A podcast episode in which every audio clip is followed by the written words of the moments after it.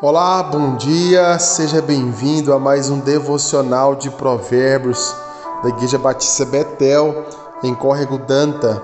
Estamos no último dia desse devocional que foi muito especial. 35 dia, isso mesmo, onde caminhamos por Provérbios e sendo abençoado por ele. Nesse dia vamos ler Provérbios 29, versículo 8 em diante, que diz assim: Os homens escarnecedores alvoroçam a cidade, mas os sábios desviam a ira. Se o homem sábio discute com o insensato, quer este se encolerize, quer se ira, não haverá fim. Os sanguinários aborrecem o íntegro, ao passo que quanto aos retos, procuram tirar-lhes a vida. O insensato expande toda a sua ira, mas o sábio, afinal, lhe a reprime. O tema de hoje é a raiva e as palavras.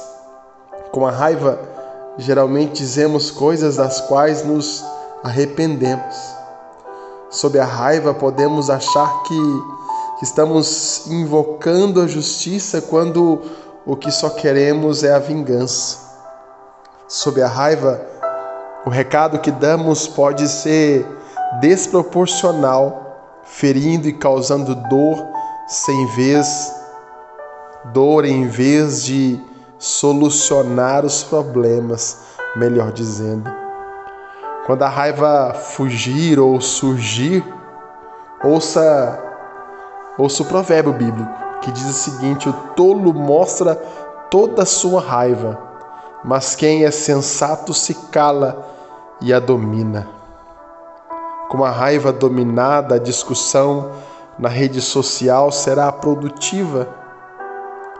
O e-mail, a mensagem, argumentos sem espinhos, o dia seguinte será melhor. Vamos orar. Jesus, perdoa-me Perdoa-me, Jesus, por eu não dominar a raiva e ferir os outros e a mim mesmo, Jesus. Ajuda-me com o teu Santo Espírito para que a tua paz seja o árbitro em minhas decisões e relacionamentos. Que nessa sexta-feira, dia 5 de maio, Pai, que o Senhor possa nos abençoar nessa manhã. Que esse dia seja um dia especial onde daremos lugar ao Senhor, ao teu Espírito, e a raiva, o ódio, as palavras malditas se calarão, Senhor. Assim oramos essa manhã e assim já te agradecemos. Amém, Jesus.